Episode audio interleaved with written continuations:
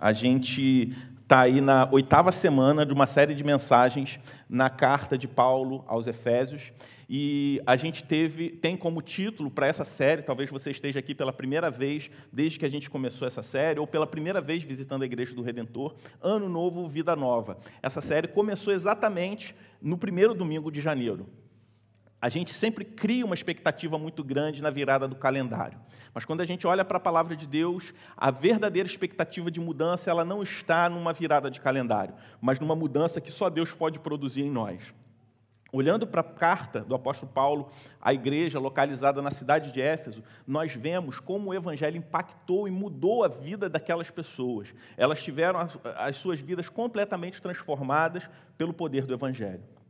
E quando a gente olha para a carta aos Efésios, é uma carta que tem seis capítulos. Nos três primeiros capítulos, nós vamos ver Paulo relembrando aqueles irmãos, ensinando aqueles irmãos a nova identidade, a nova natureza em Cristo que eles possuem, aquilo que Deus fez em Jesus Cristo por eles e quem eles, se, quem eles eram e quem eles se tornaram em Cristo. A partir do capítulo 4, que nós começamos na semana passada, nós vamos ver o apóstolo Paulo falando para aquela igreja sobre é, as implicações, os imperativos do Evangelho como nós devemos responder ao fato de que nós nascemos de novo, que somos nova criatura, que amamos a Deus, que somos discípulos de Jesus, como nós devemos viver. Por isso eu te convido a abrir a sua Bíblia em Efésios é, 4, do versículo 7 ao 16, é o versículo para a nossa é, meditação nessa noite.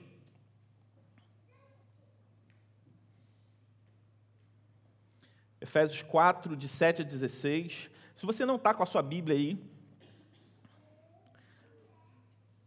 você pode acompanhar no texto que vai ser projetado. Vamos nos colocar de pé para a leitura da palavra de Deus.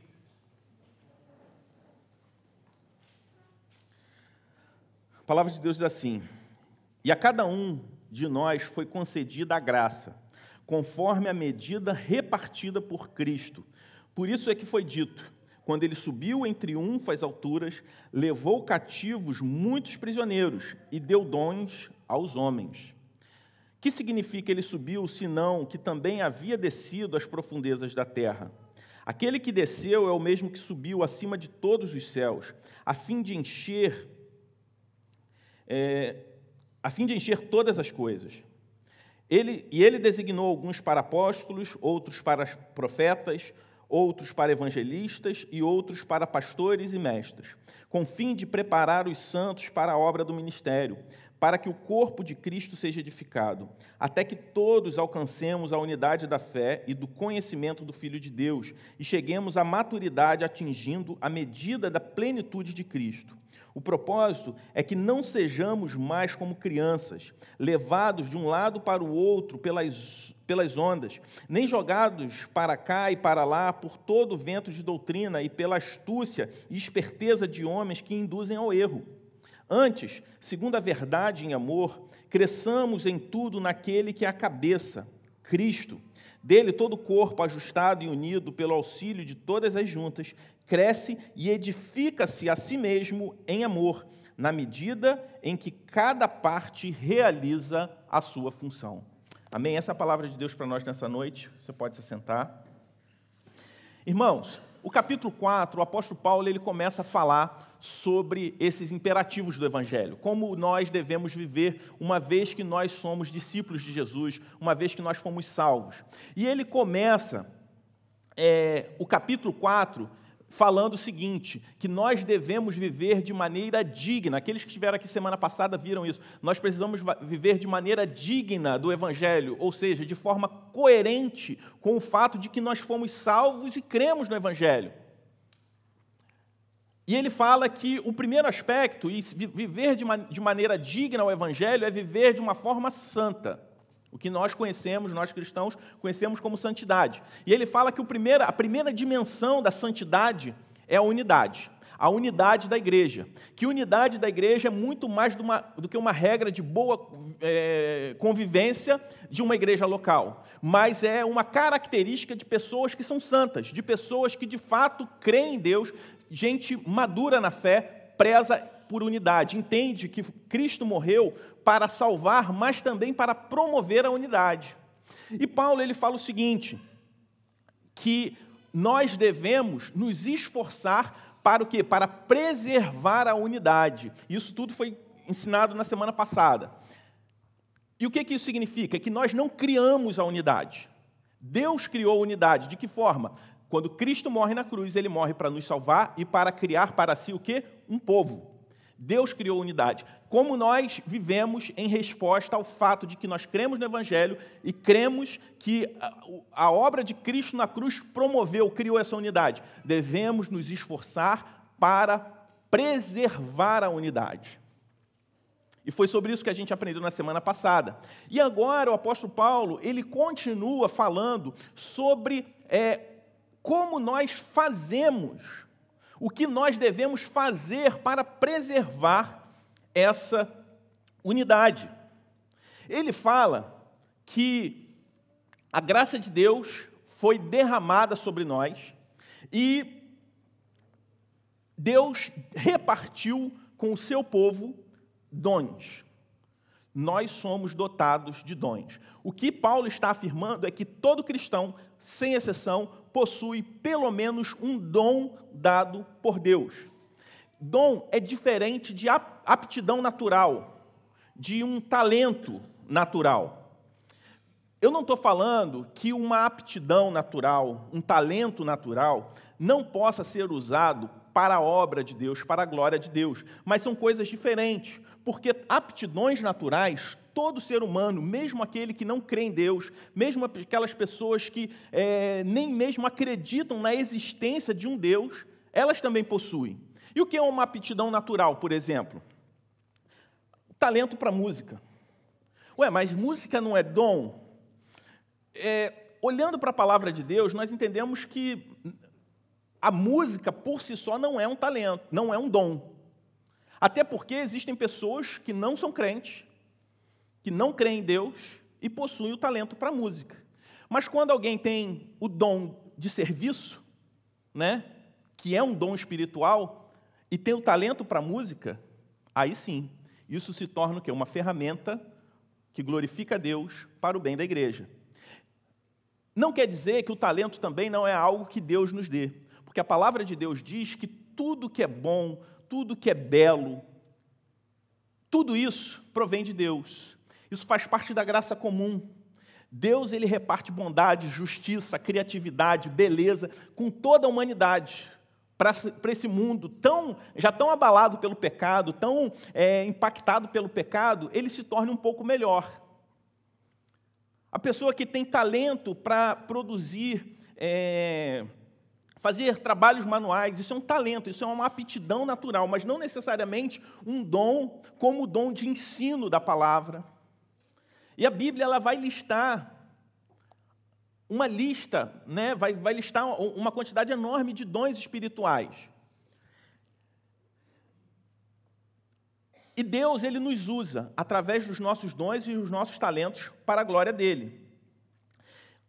Alguém que tem o talento da música e tem o dom do ensino, ele pode usar a música como instrumento de ensino.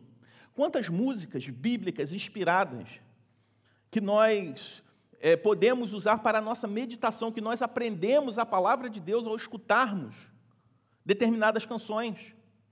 Então, Deus, ele reparte, ele envia dons para cada um de seus filhos. Essa é uma verdade que nós vemos o apóstolo Paulo falando. E como que a gente descobre esse dom? Porque dom não é algo que você cria. Mas Cristo reparte sua, para, com a sua igreja através do Espírito Santo, a fim de instrumentalizar a igreja para a missão. Por exemplo, o Eric, ele é enfermeiro, não é só cameraman, como, como talvez vocês possam pensar, está sempre lá atrás. Né? Além de ser americano, como ele revelou. Talvez você pensasse, eu achava que aquele sotaque era da Bahia, mas não dos Estados Unidos. Ele, além de americano, além de cameraman, ele também é enfermeiro. Para você trabalhar com saúde, você precisa ter uma aptidão natural para isso. Pior coisa que tem é você ser atendido por um médico ou por um profissional de saúde que não tem aptidão para aquilo. E é, uma, é algo sério, porque você pode matar pessoas se você não tiver vocação para aquilo ali. mas ele tem também o que? O dom de evangelismo. Então, ele, como enfermeiro, ele se tornou um missionário. E o evangelismo é um dom, embora todos nós sejamos missionários, todos nós fomos comissionados por Deus para pregar o evangelho. Mas faz parte, é um ofício, o ofício de evangelista, como ele vai falar um pouquinho mais à frente. E como a gente descobre os nossos dons? Como que nós descobrimos isso? Através da comunhão com a sua igreja local, através da comunhão da vida com outros irmãos em Cristo. Porque é isso que o apóstolo Paulo fala nessa sessão do texto de Efésios 4. Ele compara a igreja a um corpo. E no serviço uns aos outros, nós vamos descobrindo os nossos dons. Após afirmar essa verdade, ele vai falar também sobre os ofícios doados por Cristo para que a igreja seja estabelecida na terra. E ele disse que alguns foram é, comissionados para apóstolos. Quem foram esses? Aqueles que foram comissionados é, diretamente por Cristo e o único, a exceção após a ressurreição, o apóstolo Paulo, foram comissionados para estabelecer o que? As bases da igreja. Quando a gente olha para Atos 2, que fala o seguinte: perseveravam na doutrina dos apóstolos. Então, foram aqueles que estabeleceram as bases, a doutrina da igreja. Então fez parte, Deus ele estabeleceu esse ofício, esse ministério para aqueles é, que nós encontramos na palavra de Deus para que as bases fossem estabelecidas. Ele estabeleceu os profetas, como nós olhamos no, no Antigo Testamento, vemos o próprio João Batista que fizeram o quê? Que anunciaram a vida do Messias para que aquelas pessoas que existiram, para que o povo de Deus que existiu antes da vinda de Cristo pudesse crer no Cristo que viria. Eu não estou falando que Deus, que esse é, é, esse aspecto não exista de alguma forma hoje em dia, e não quero me aprofundar nesse assunto, mas não existe mais como antes, porque a palavra, a profecia, ela já foi revelada a nós como nós conhecemos como Bíblia. O cânon já foi fechado. A partir o quê? Da doutrina dos apóstolos e da profecia de Deus que foi revelada nas Sagradas Escrituras. Eu não tô, estou falando que isso é, cessou completamente, mas não existe mais da forma como nós vemos ali Abacuque, o pessoal que tá, frequenta a, a, a EBD está estudando os profetas menores, o profeta Isaías, não mais daquela forma, a fim de trazer para nós o que? A palavra revelada de Deus. E depois ele fala, outros para evangelistas, que são aqueles que são comissionados para ir levar o evangelho em lugares onde o evangelho ainda não chegou. Hoje nós chamamos essas pessoas de missionários. E também para pastores mestres. A maioria dos comentaristas bíblicos, eles entendem que aí é uma única é, vocação. Pastor mestre.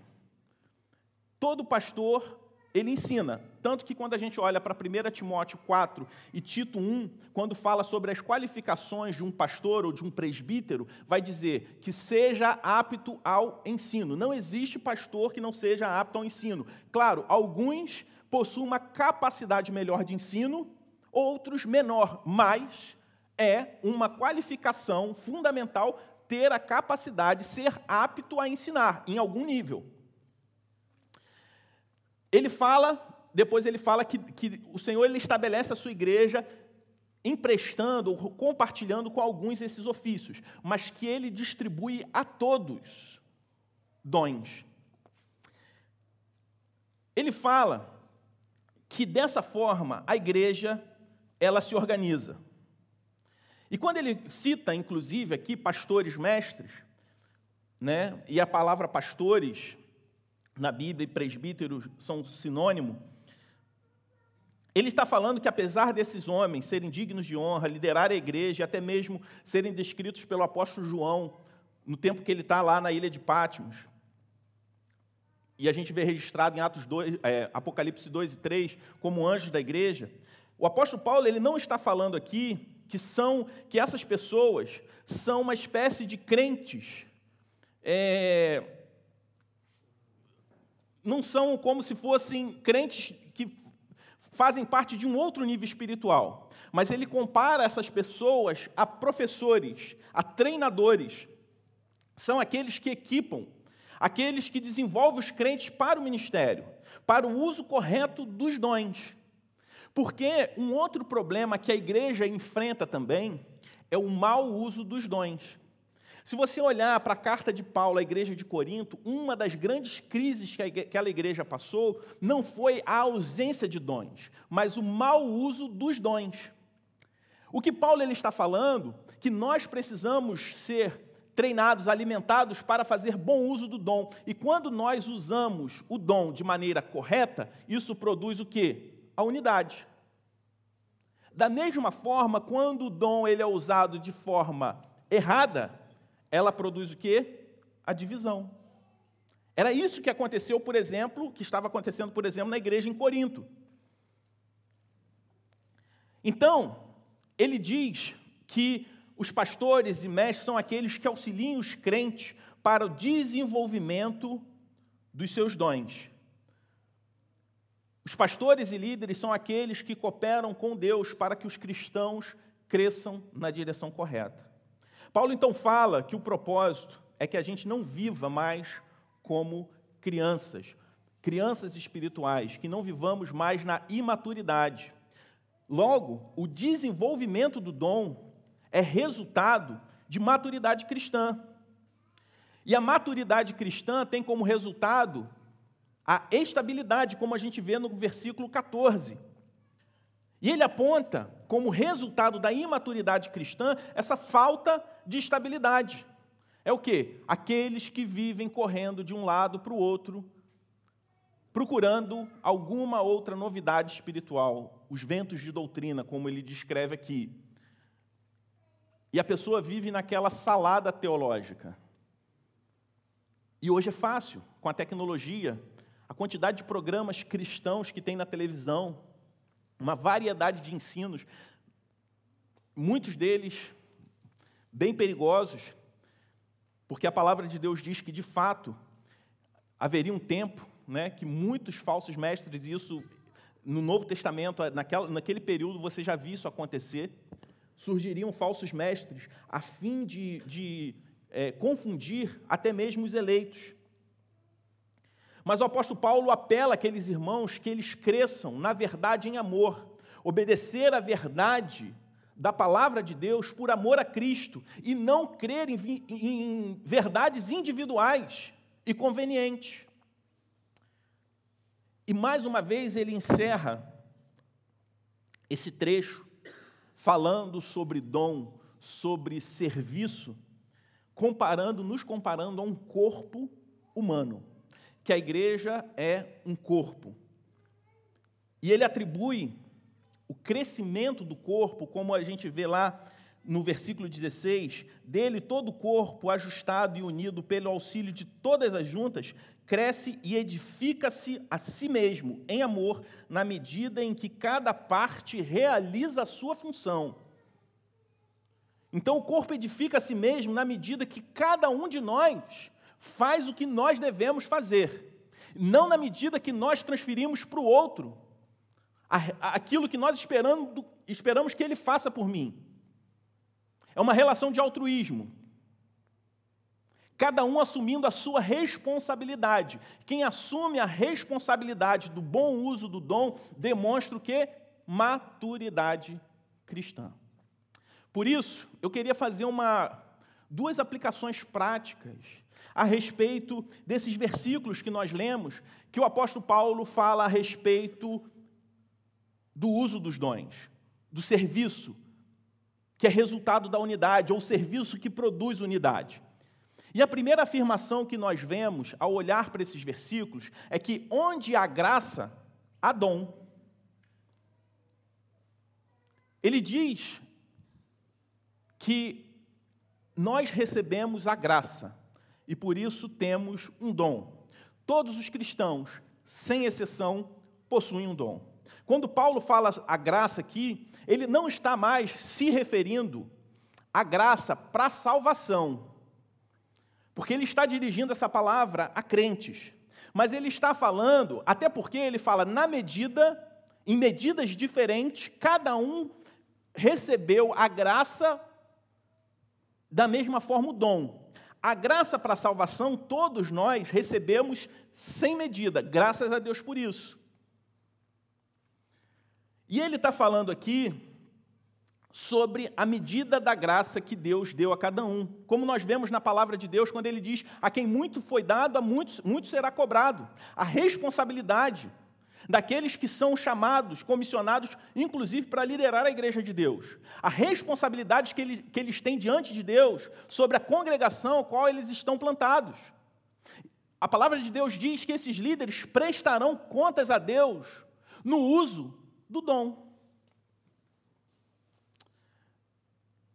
E ele fala também do privilégio que nos foi dado de ser parte do corpo, de assumir uma responsabilidade pelo corpo, pelo todo. Somos incapazes de fazer a partir de nós mesmos a obra de Deus. Esse dom, apesar de ser recebido gratuitamente, ele precisa ser desenvolvido com treino, com estudo, com disciplina. Dessa forma, esse dom alcança aquilo que nós conhecemos como excelência. Quem tem o dom de ensino tem uma habilidade maior de pegar a palavra de Deus, ler, meditar e transmitir, talvez sem muito esforço, o que o texto está querendo dizer. Mas isso não quer dizer que devamos fazer a obra de forma desleixada. Por exemplo, eu falei é, sobre é, o, o talento, a aptidão natural para a música, o dom do serviço. Alguns irmãos aqui da igreja, como o Alain, o Otávio, o Bruno, praticamente todos os domingos eles estão aqui às quatro e meia. Você vê que a bateria né, tem um revezamento, o vocal também, mas esses irmãos praticamente estão aqui todos os domingos. O Otávio, quando não está tocando, hoje ele estava aqui quatro e meia, não estava no louvor, mas estava aqui quatro e meia. O Jonathan no, no, no som. Todos eles possuem o quê? A aptidão natural, o talento para a música. Mas, se não fosse o dom do serviço, eles não estariam aqui duas horas antes de começar o culto, passando o som, às vezes, chegando aqui, o som não estava exatamente do jeito que eles esperavam que tivesse, está faltando um cabo, a corda do violão arrebentou e tem que né, se virar nos 30. Mas isso não quer dizer que o Alan, por exemplo, não estude música, que ele se aplique em desenvolver mais, ou não se esforce em estar aqui mais cedo, de procurar fazer o melhor possível. Para quê? Para que esse dom atinja aquilo que nós entendemos como excelência, servir ao Senhor com excelência. Servir a Deus com excelência é buscar com diligência o aperfeiçoamento do dom que Deus te deu. Essa jornada de conhecimento, de busca e de disciplina nos leva à compreensão do que? Da nossa vocação. Que ninguém foi chamado para ser simplesmente ouvinte da palavra de Deus, que quando olhamos para as Sagradas Escrituras, nós entendemos que ninguém foi chamado simplesmente para ficar sentado somente ouvindo a palavra. Que não existem duas classes de crentes, os espectadores e os trabalhadores, todos nós somos trabalhadores. O Senhor Jesus nos ensina a orar pedindo a Deus mais trabalhadores. Todos nós fomos chamados para uma responsabilidade. A responsabilidade é praticarmos a palavra que nós estamos ouvindo. Por isso, a segunda aplicação, a primeira, onde a graça, há dom. Se a graça de Deus te alcançou, meu irmão, pode ter certeza, Deus te deu um dom. E esse dom não foi te dado, não foi lhe dado, para que você simplesmente se beneficie dele, mas ele foi te dado para que você partilhe do seu dom para com seu irmão, para edificar a vida dele para a glória de Deus. Por isso, onde há dom, há serviço. A prática e o desenvolvimento do dom não tem como finalidade única nos abençoar, embora a gente em algum momento a gente vai ser abençoado pelo fato da gente ter um dom, mas nós somos muito mais abençoados pelo dom do meu irmão do que exatamente pelo dom que eu tenho. Portanto, é uma incoerência esperar que eu seja abençoado pelo dom do meu irmão, se eu mesmo não estou abençoando outros com aquilo que Deus repartiu comigo para abençoar outras vidas? Independente do tempo de conversão que você tem, todos nós estamos em uma jornada constante de descobrimento da vontade de Deus para nós. E por isso nós precisamos nos aplicar em nos desenvolver e cumprir o propósito dos dons que Deus deu para nós e desempenhar o nosso ministério de forma específica. Segunda-feira, Jota foi lá em casa. A gente passou uma tarde conversando, é, sonhando com algumas coisas aqui na igreja, ele compartilhando um pouco daquilo que Deus fez ao longo da sua história, ele e a família dele vivendo a serviço aí como missionários urbanos. E foi interessante que ele compartilhou algumas coisas comigo de situações que aconteceram anos atrás. E hoje ele entende o porquê determinadas coisas aconteceram há muito tempo atrás, que na época ele não fazia a mínima noção do porquê estava acontecendo. Mas ele confiava no chamado, no dom e no Deus que estava chamando. Essa é a nossa jornada. Todos nós vivemos assim. O problema é que às vezes nós procuramos respostas imediatas e usamos talvez uma falta de resposta imediata como justificativa ou como pretexto para não desempenhar o dom, o ministério, a vocação que Deus desempenhou para nós, desenvolveu para nós. O desempenho do ministério é sempre em favor do corpo de Cristo, como Paulo conclui lá no versículo 16. Logo, quando nós é, tratamos a igreja de uma forma analítica, nós estamos errando. Analítica do sentido de tentar dissecar a igreja, sendo ela um corpo. Dissecar em partes e não olhar a igreja como um todo. Quando a gente faz isso, isso significa que nós desenvolvemos uma mentalidade de consumo e não uma mentalidade de serviço, onde eu considero N coisas que me agradam, mas existe uma questão Y que não é do meu agrado. Quando eu faço isso, eu estou pegando a igreja, que é o corpo de Cristo, e estou dissecando, separando essa igreja. É como se você tivesse um problema na sua mão, por exemplo. Você tem um, uma enfermidade na sua mão, uma infecção, e você vai falar o seguinte: que apenas a sua mão está doente. Não, eu não estou doente, quem está doente é a minha mão. O resto do meu corpo está ok. Mas a minha mão que está doente, eu não estou doente. É como se eu falasse isso. Interessante que esse final de semana eu estava conversando com a minha mãe, ela estava falando de um conhecido nosso que teve um problema, que arrancou uma unha e, e, e, pegou uma infecção ali, e essa pessoa está num tratamento de dois meses, pegou uma infecção séria. O problema dela não era com a unha. Um problema na unha afetou o quê? Todo o corpo.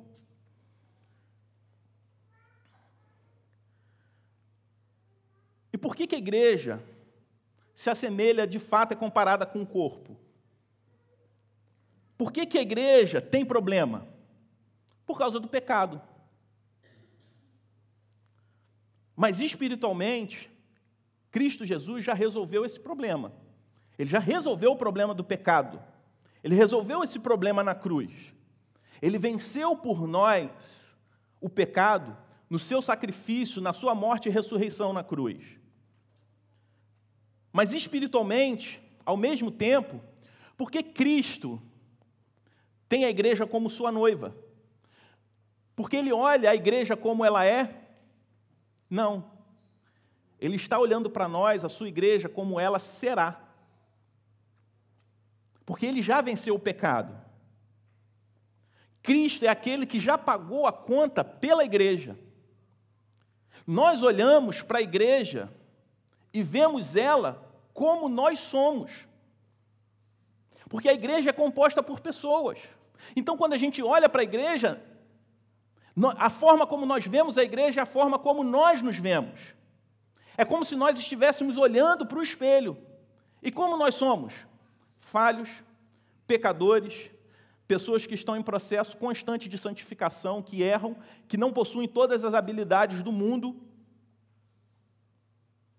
mas que estão num processo constante de santificação.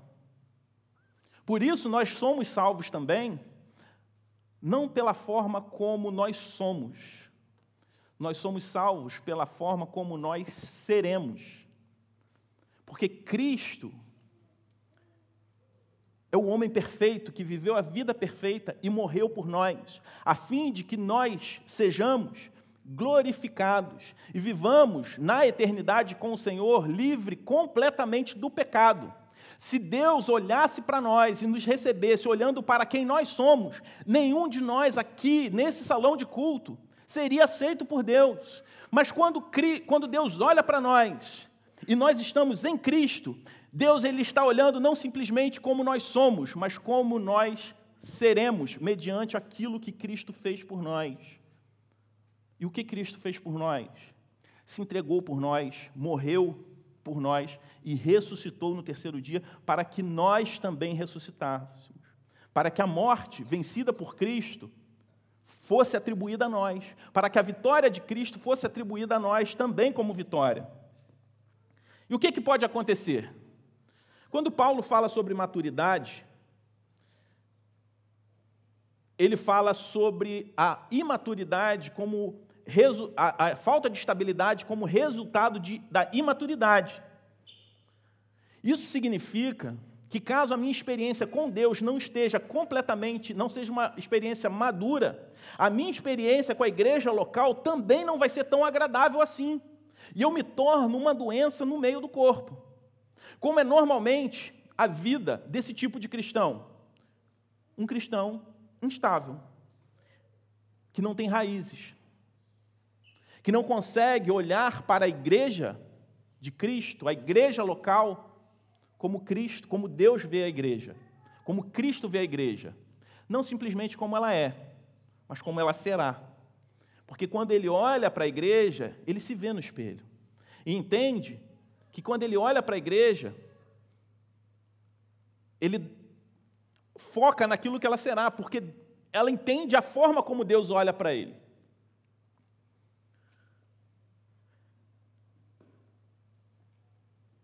Nós olhamos, devemos olhar para a igreja da forma como Cristo olha para a sua igreja. Não simplesmente olhando como ela é. Olhando como ela é, mas nunca se esquecendo como ela será. Porque ela reflete exatamente como eu sou. Quando a mão está doente, quem produz anticorpos para curar essa doença? A mão se vira sozinha para se curar? Os médicos de plantão estão falando alguma besteira aqui? Ou não é todo o corpo trabalhando para produzir anticorpos, para melhorar, claro, com auxílio externo de medicamento, tratamento, mas é a mão se virando sozinha para se curar? Ou é todo o corpo trabalhando junto, da mesma forma, forma que a doença da mão afeta todo o corpo, a cura não vem através da saúde de todo o corpo? Quando eu entendo isso, eu entendo que nós precisamos servir o todo. Negligenciar o dom e o serviço para todo o corpo, nós, aquele cristão maduro, ele precisa entender que negligenciar o serviço para com o corpo é uma decisão deliberada em desobedecer a Deus, mesmo que eu tenha justificativas razoáveis para isso. Ah, não, porque eu estou trabalhando muito. Não estou falando de questões pontuais. Mas a pessoa que abandona completamente o culto público por causa do trabalho, então ele precisa rever a forma como ele está lidando com o trabalho.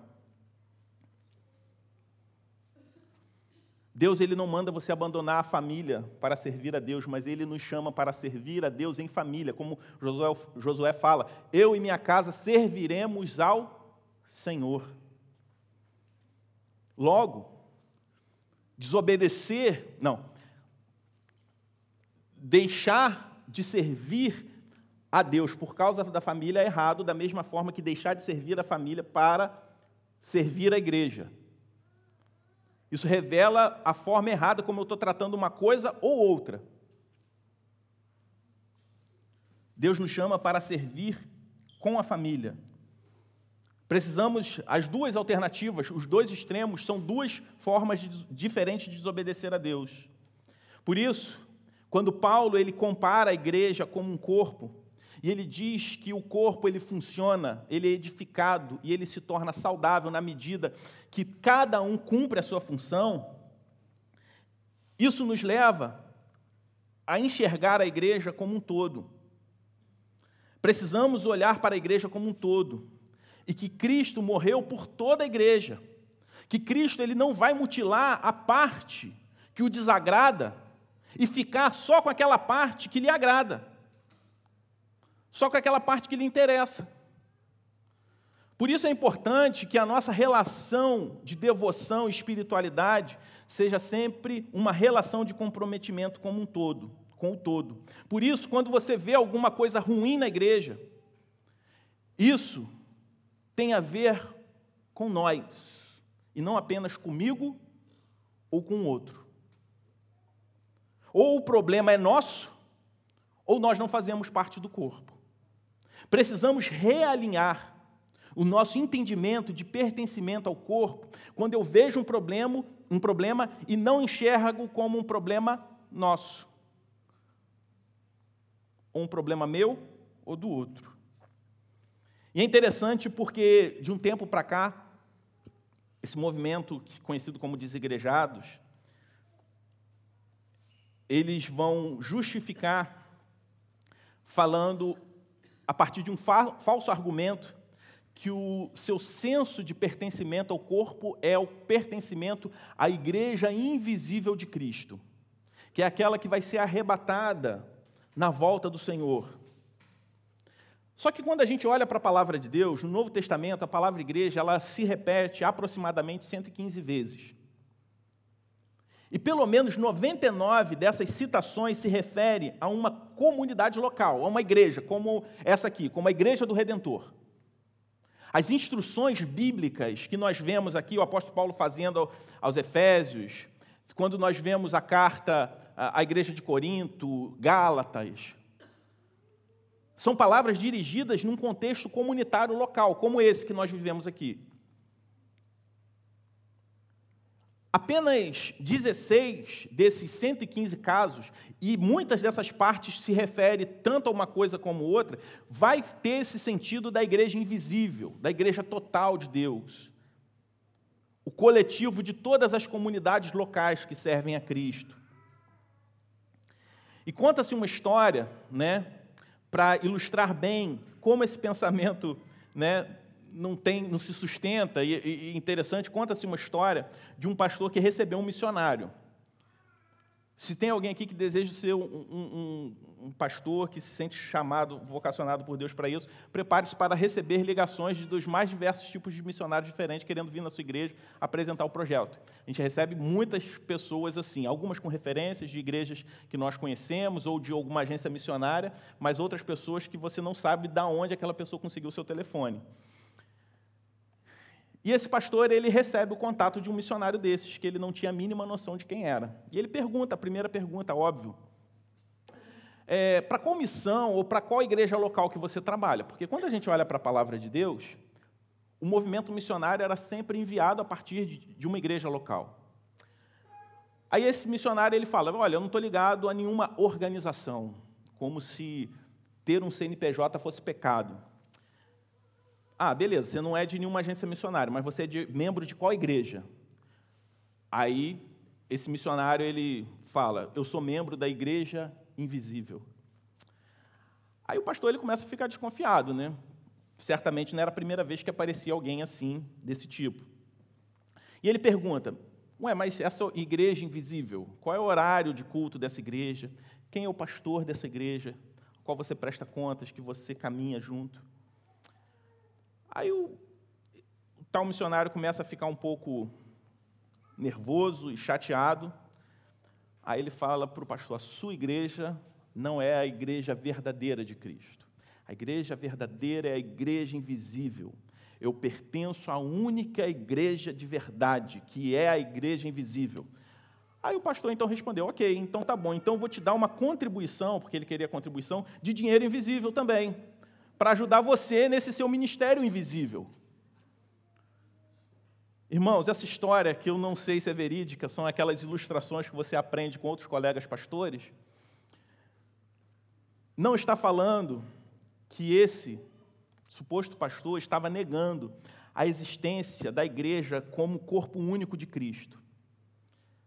Antes, ele estava afirmando que a igreja invisível, ela ministra por meio da igreja visível que sem igreja visível, sem uma comunidade local a qual eu me comprometo, a qual eu faço parte, a igreja invisível de Cristo, ela não opera. Eu gostaria de caminhar para o final dizendo que o cristão, nós não somos edificados, uma vez que somos salvos, nós não somos edificados para a salvação. Nós não somos aperfeiçoados para a salvação. A salvação Deus já fez. É um ato de Deus que Deus já fez através da cruz. Se Deus já nos salvou, qual é o sentido de sermos aperfeiçoados, de fazermos parte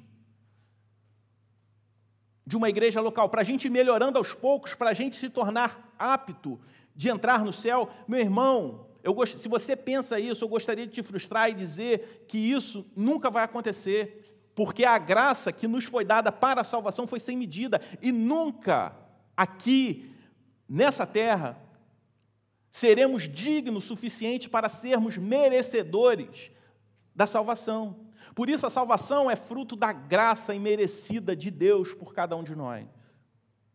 Ela não foi conquistada pelo nosso esforço ou pelo nosso aperfeiçoamento. A nossa salvação ela foi conquistada pelo sacrifício único de Jesus Cristo por nós.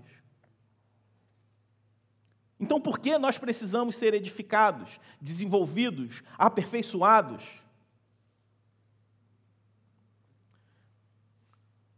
Deus ele está preocupado com isso para nos achar dignos? Não. Ele já olha para nós não como nós somos, mas como nós seremos. Porque ele nos vê em Cristo. Se Deus nos visse como nós somos hoje, nós não teríamos a salvação como recompensa, nós teríamos a condenação, a morte. Mas nós somos edificados e desenvolvidos para o ministério, para servir, para fazer parte dessa comunidade que se ama através do serviço um ao outro e que produz cura até mesmo ao membro ou à parte doente, através do trabalho em conjunto do corpo. Através da generosidade de irmãos que entendem que são filhos de um Deus que, é, que foi generoso. De uma relação altruísta com o meu irmão, entendendo que Deus ele se relacionou assim conosco, doando Jesus Cristo, tomando a iniciativa em nos salvar quando nós ainda éramos inimigos de Deus. Quando a gente compreende isso, o que acontece? Nós amamos e servimos, e servimos a igreja em obediência e amor a essa igreja local, apesar das suas imperfeições. Porque assim como Deus olha para nós, como nós seremos, quando nós olhamos para a igreja, nós nos enxergamos nela. E damos graças a Deus porque assim como a igreja, a nossa igreja local é imperfeita, nós também somos imperfeitos. E diante das nossas imperfeições, Deus não nos repudiou por causa disso. E a gente olha as imperfeições e a gente se vê nas imperfeições da igreja e dá glória a Deus por isso, porque é uma experiência do Evangelho. Embora hoje em dia tenha ficado na moda a crítica ou a desqualificação da Igreja de Cristo, atribuindo outras instituições um, uma autoridade para revelar quem Cristo é de uma forma melhor, como a Igreja tem feito. Foi a notícia, inclusive, que mais circulou nessa semana de carnaval, mediante o fato que aconteceu aqui na cidade do Rio de Janeiro. Mas Deus, ele manifesta o seu caráter santo e justo ao mundo através da igreja. Não é através de nenhuma outra instituição. E Cristo é a revelação plena do Pai. Cristo é o Deus encarnado, aquele que veio. Te agradecemos porque o Senhor nos salvou, apesar das nossas imperfeições, apesar dos nossos erros, dos nossos pecados. Nós fomos chamados, Senhor Deus, para servir ao Senhor. Se porventura, Senhor Deus, há pessoas aqui que têm se esforçado, Senhor Deus, têm vivido a vida se esforçado, se empenhando em se desenvolver, Senhor Deus, para ser merecedor. Que o Senhor